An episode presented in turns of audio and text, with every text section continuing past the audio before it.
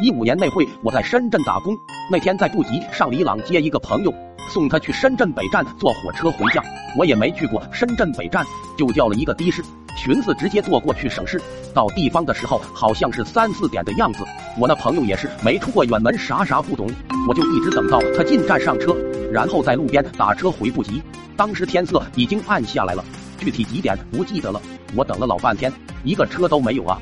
要不然就是不去，要交班啥的，不跑那么远。当时给我急的，人生地不熟的，关键手机也只有十几的电量了。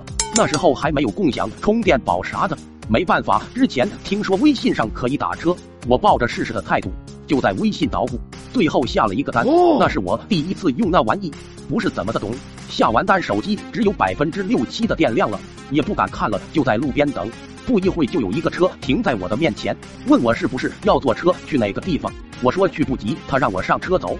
我以为是刚才从微信上打的车，实际不是。后来才知道人家是去布吉方向顺便带人，可我当时不知道啊，稀里糊涂的就上了车。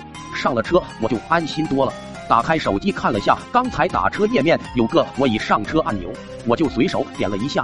结果没一会就收到一个电话，接听以后就听见那边吼道：“你好，你特么的从哪上车了？天黑了，吓我！”我当时一愣，脑袋还没反应过来，冲着前面的司机就说道：“师傅，我不就坐在你后面吗？”然后手机噔噔噔就没电关机了。